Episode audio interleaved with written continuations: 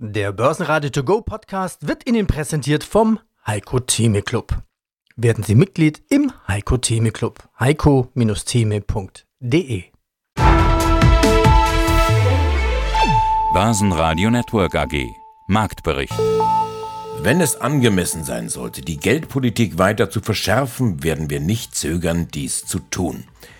Mit diesen Worten hatte Fed-Chef Powell die Anleger wieder und wieder einmal auf den Zinsboden zurückgeholt. Der DAX folgte am Freitag den irritierten Amerikanern und hat über 100 Punkte abgegeben. Es grüßt aus dem Studio 1 des Börsenradio Andreas Groß, gemeinsam mit meinem Kollegen Peter Heinrich. Peter, wo treibst du dich eigentlich gerade rum? Ich melde mich hier aus Hamburg, vom Börsentag Hamburg bzw. vom Anlegertag. Der findet statt morgen, Samstag, 11. November. Börsenradio ist gegenüber von Wikifolio und in der Ecke von der DZ Bank und gegenüber von der Börse Berlin. Wer kommen will, kommt bitte morgen 9.30 Uhr.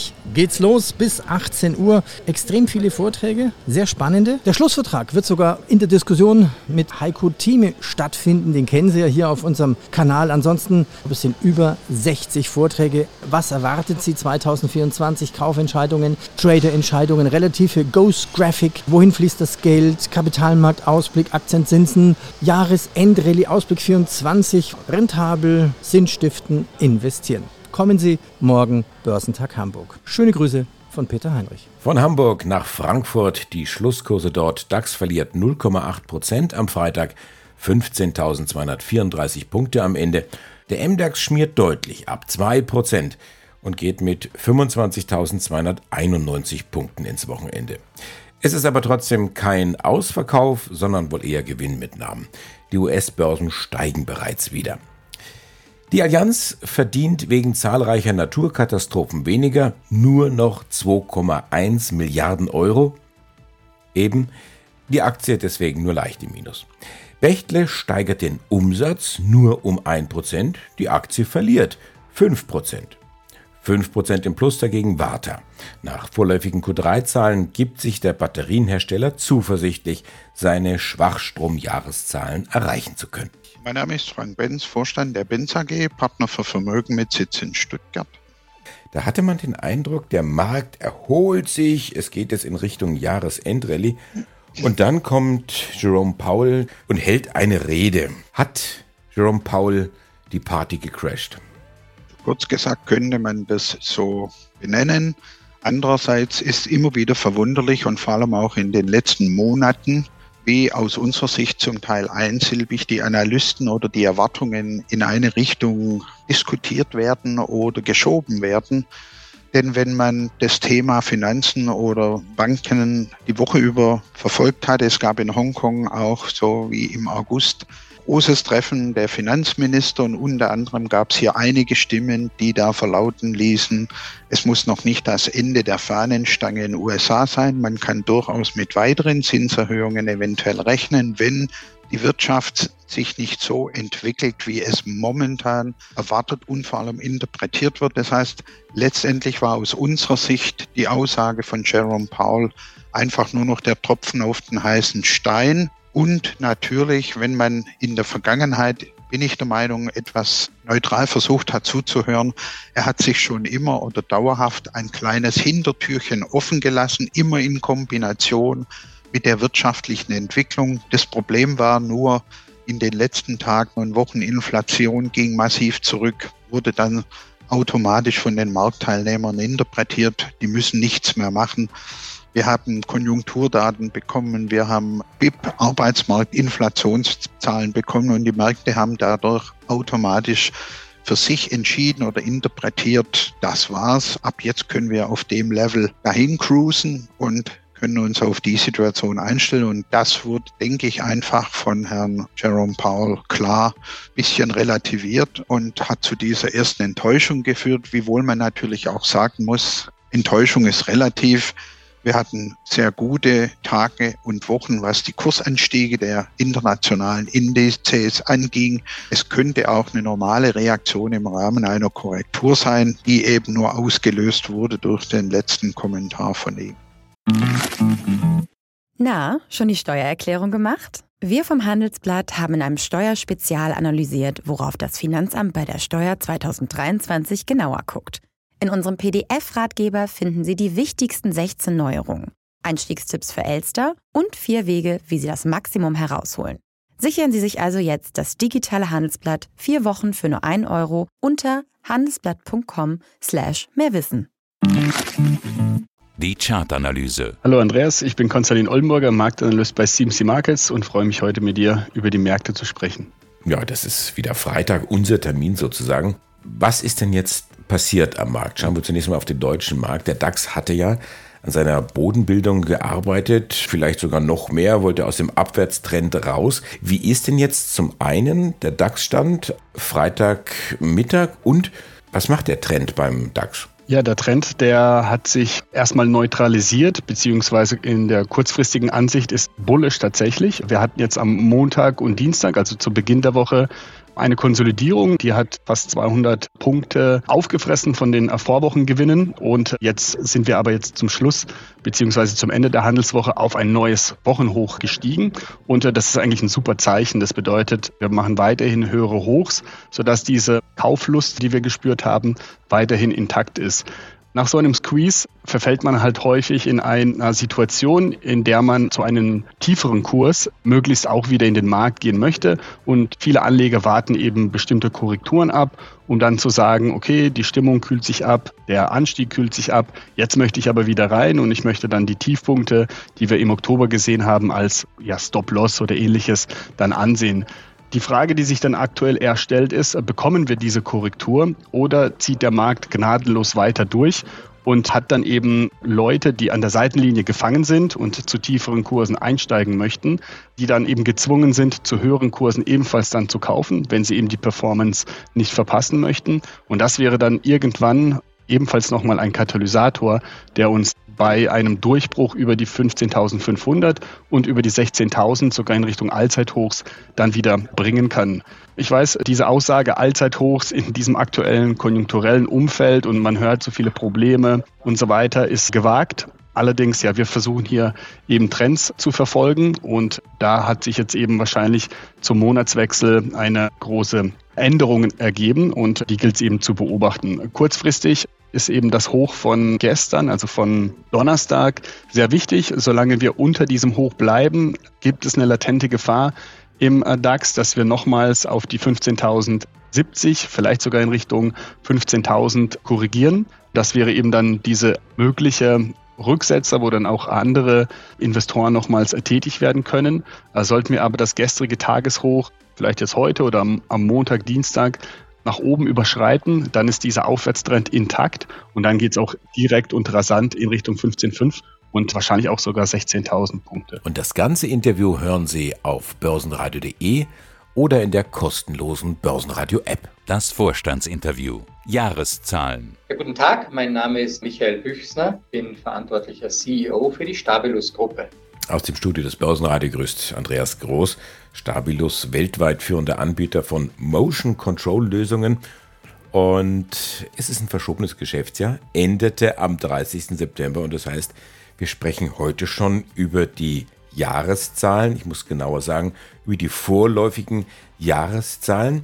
Aber Herr Büchner, bevor wir über die Zahlen sprechen, fast noch wichtiger scheint mir das zu sein, was nach dem 30. September passiert ist, nämlich der Kauf von Destaco in den USA. Steigen wir doch damit bitte ein. Wen haben Sie da bekommen für 680 Millionen US-Dollar? Ja, sehr gerne. Destaco ist ein globaler Anbieter für Automatisierungslösungen. Automatisierungslösungen sind die Zukunft.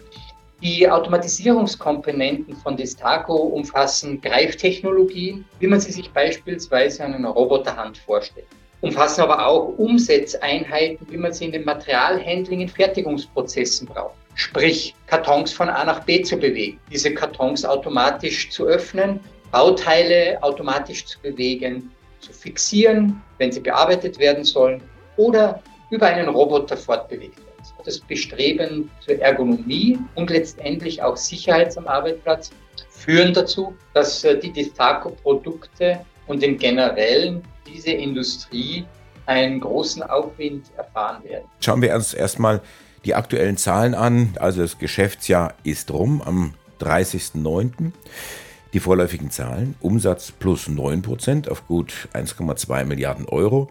Das bereinigte Ergebnis vor Steuern steigt auf 158,4 Millionen Euro und damit sogar über Plan.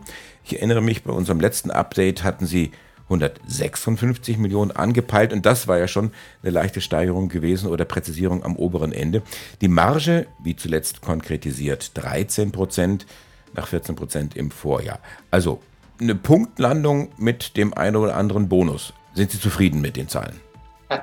Ja, wir sind zufrieden mit den Zahlen. Wie Sie wissen, ist ja das Jahr ein sehr turbulentes gewesen. Es hat begonnen letztes Jahr im Oktober mit der großen Inflation, den äh, Erhöhungen der Lohnkosten, den Energiethemen, die es gegeben hat, teure Strompreise, teure Gaskosten.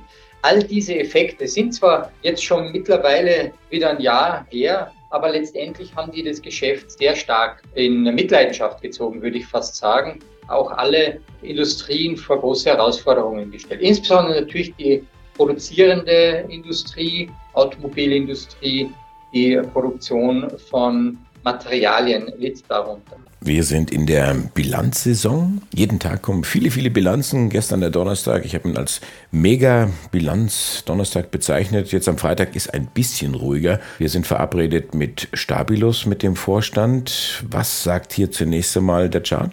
Ja, die Stabilus, sehr interessant, wobei man seit 2018 eigentlich von einer Seitwärtsphase charttechnisch sprechen kann. Wir sind zwischen 90 und 30 Euro in diesem Rahmen gefangen. Und um eine Aufwärtsbewegung zu kennzeichnen, muss die Stabilus über die 72 Euro-Marke ansteigen. Das ist dann auch das Verlaufshoch, das wir gesehen haben nach der Corona-Krise. Danach gab es jetzt ebenfalls Korrekturen, wieder Kursanstiege und so weiter. Aber einen richtigen Trendausbruch auf die Oberseite, den gibt es erst über der 72 Euro-Marke. Diese Zone müssen wir nach oben überwinden. Dann könnte es tatsächlich in Richtung 93 führen. Das wäre ein neues Allzeithoch hier und später sogar vom aktuellen Kursgeschehen fast eine Verdoppelung in Richtung 130. Hierzu muss natürlich dann auch das Geschäftsumfeld passen. Die Zahlen müssen die Anleger überzeugen. Aber ein erster Hinweis von der Charttechnik oder in die Trendrichtung wäre, wenn wir die Zone um die 72 nach oben überwinden. Und das am besten eben ohne, dass der Kurs unter das aktuell Jahrestief fällt. Das liegt im Bereich der 48 Euro. Geht es da drunter, dann kann man sich sogar wahrscheinlich auf ein Retest des Corona-Tiefs bei 28 dann über die nächsten Jahre einstellen. Wenn Sie das ganze Interview hören wollen, dann gehen Sie auf börsenradio.de. Auch sicherlich ein Spagat ist, dass das Thema mit dem Strompreis. Da hat ja die Industrie in Deutschland sich bitterlich beklagt. Wir haben hier gerade wegen des hohen Strompreises haben wir einen echten Standortnachteil. Und die Chemiebranche ist in die Knie gegangen, hat lautstark darüber nachgedacht, ja, wenn das hier nichts wird, dann gehen wir eben woanders hin, dann gehen wir eben nach Indien oder nach China und produzieren dort. Das ist ja doch sehr intensiv diskutiert oder fast gedroht worden. Ja, und jetzt hat sich die Ampel, ich glaube, die Grünen haben sich da am schwersten getan, haben sich jetzt darauf geeinigt und haben gesagt, ja, wir werden die Industrie, die großen Verbraucher werden wir entlasten. Was ist jetzt eigentlich genau beschlossen worden und welche Branchen werden denn da die Gewinner dieses Strompreispaketes jetzt sein? Also ich sage jetzt mal, die sicherlich größte Erleichterung war, dass die Ampel überhaupt ein klares Signal oder ein Kommentar zum Thema Strompreis oder Strompreispaket zustande bekommen hat und dass eben, wie schon erwähnt, sämtliche Farben der Ampel äh, Einschnitte oder ähnliches hinnehmen mussten, damit man zumindest mal auf einen wie auch immer gearteten kleinsten gemeinsamen Nenner kommt. Vereinfacht gesagt äh, zielt man natürlich auf die großen Chemiefirmen, die unter anderem natürlich einen Anteil der Wertschöpfung in Deutschland haben, sei es BASF, Covestro, Evonik oder ähnliches, als auch auf Metall und die Stahlbaubranche wie ThyssenKrupp, Rheinmetall und ähnlichem. Die Details sind vielleicht die Punkte, die wesentlich spannender sind. Also wenn man das gemäß den heutigen vorliegenden Informationen ein bisschen spezieller anschaut, entdeckt man, Es sollen 350 Unternehmen, die insbesondere starken Verbrauch und stark im internationalen Wettbewerb stehen, erleichtert werden. Und für sie, für diese Unternehmen soll eine Strompreiskompensation um fünf Jahre verlängert werden. Das heißt, es gibt schon eine Strompreiskompensation und die wird noch verlängert und vielleicht etwas optimiert. Der zweite Teil ist, es gibt die sogenannte Supercap-Unternehmen und hier sind wohl 90, die im Moment genannt oder unter Beobachtung stehen. Das sind genau diese Unternehmen, die am stärksten die Kompensation für indirekte CO2-Kosten haben. Auch die sollen die nächsten Jahre entlastet werden. Und ich denke, hier liegt auch momentan zum einen eine kleine Erleichterung, zum anderen aber auch eine große Enttäuschung, weil wir reden dann nur von den ganz Großen und wir wissen ja selber, Deutschland stark geprägt vom Mittelstand, Zulieferer oder ähnlichem. Inwiefern diese Bereiche, diese Unternehmen oder diese Branchen davon partizipieren und ob die wirklichen Kostenvorteil haben, das steht auf einem ganz anderen Blatt und ich glaube, hier tut man sich momentan per heute auch noch relativ schwer abschätzen zu können, wer können tatsächlich die echten Gewinner sein und vor allem, wer sind die 350 Unternehmen? Weil bisher sind namentlich noch so gut wie keine genannt. Also Kritik, kleiner, momentan kleiner Empfängerkreis. 1700 Unternehmen fallen alle mal durchs Raster nach dem heutigen Stand und die hatte Herr Habeck sogar noch vorgeschlagen. Liegt dann wohl an den Kosten, sprich man hat nicht das Geld oder will das Geld nicht aufbringen. Und ich denke, das sind die Themen, warum auch die Börse, weil eigentlich hätte das ja börsentechnischen Befreiungsschlag geben können, weil wir ja dann plötzlich wieder vielleicht wettbewerbsfähig international wie europäisch sind oder werden. Und dann denke ich, ist ein weiterer Punkt, der kommt von Seiten der Ökonomen, dass man einfach sagt, okay, wir müssen natürlich auch darauf achten, wir haben Konsumenten, wir sollten uns überlegen, wie kann man die privaten Konsumenten auch in dem Bereich im Strompreis entlassen, damit einfach mehr Geld auch gerade in der jetzigen Situation für Konsum und für Ausgaben zur Verfügung eine Branche, die ebenfalls profitiert hat, am gestrigen Tag jetzt nicht von den Bilanzen, ist die Chemiebranche. Und da ging es um das Strompreispaket. Ich weiß nicht, wie sehr Habeck sich da verbiegen musste, um das abzunicken, aber welcher Kandidat aus der Chemiebranche hat dich da am meisten überrascht oder überzeugt? Also letztendlich alle sitzen da im gleichen Boot. Das heißt, die Branche an sich muss sich auch erholen. Das wird dann nicht nur ein Unternehmen praktisch die Kohle aus dem Feuer ziehen, sondern die ganze Branche. Auffällig ist aber, dass die Lanxess sich nach einem möglichen Fehlausbruch auf die Unterseite jetzt erholen konnte. Das gilt es dann weiter zu beobachten. Wir haben einen starken Widerstand, der im Bereich zwischen 26 und 30 Euro dann auf uns wartet. Ja, diese Zone gilt es dann eben nachhaltig irgendwann mal zu überwinden. Dann wird sich höchstwahrscheinlich die Situation operativ entspannt haben und der Chart würde dann äh, sich neutralisieren und vom negativen Abwärtstrend in den Aufwärtstrend schwenken. So könnte dann eben eine Erholung in den nächsten Wochen und Monaten hier tatsächlich anstehen. Wichtig bleibt aber, dass diese Branche, weil sie eben von, von diesen äußeren Faktoren auch abhängig ist, dass man da die gesetzten Tiefpunkte auch beachtet. Das aktuelle Verlaufstief liegt knapp unter 20 Euro in der Longcess und genau diesen Bereich gilt es dann eben zu beachten. Fallen wir da drunter, dann hat sich die Erholung wahrscheinlich als kleine Nachtigall entpuppt, die dann einfach weggeflogen ist und der Abwärtstrend würde dann weiterlaufen. Hier würden dann wahrscheinlich Kurse in Richtung der 16 und vielleicht sogar in Richtung 10 Euro auf uns warten. Ganz kurz noch zum Abschluss. Bitcoin gestern bei knapp 38.000 US-Dollar. Und dann? Ja, möglich natürlich, dass es weitergeht. Wir haben eine super explosive Phase. Seit 23. Oktober befindet sich der Bitcoin in einer Ausbruchsphase. Das hat unter anderem natürlich was mit dem ETF äh, zu tun, der geplant wird und äh, wahrscheinlich im Januar, wie es gestern hieß, von der SEC erlaubt wird. BlackRock wird dann die erste Firma sein mit iShares, die dort einen ETF auf den Markt bringen wird.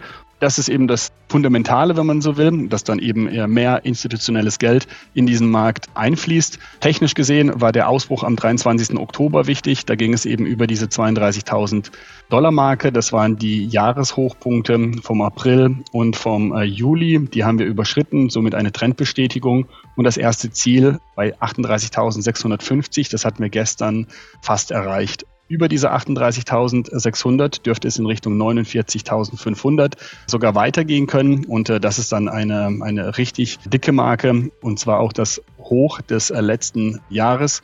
Und da gilt es dann, den Aufwärtstrend und vielleicht sogar ein neues Allzeithoch möglich zu machen. Ansonsten der Trend, dieser Aufwärtstrend, der würde aktuell negiert werden, wenn wir zum einen unter die 32.000 fallen. Das wäre so ein erster Warnhinweis.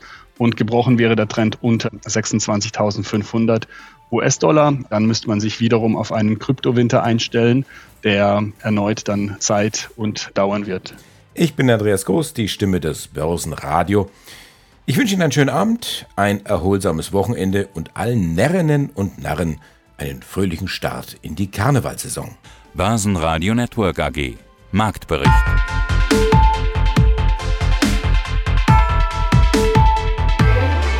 Das Börsenradio Nummer 1. Börsenradio Network AG. Der Börsenradio To Go Podcast wurde Ihnen präsentiert vom Heiko Theme Club. Werden Sie Mitglied im Heiko Theme Club. heiko-theme.de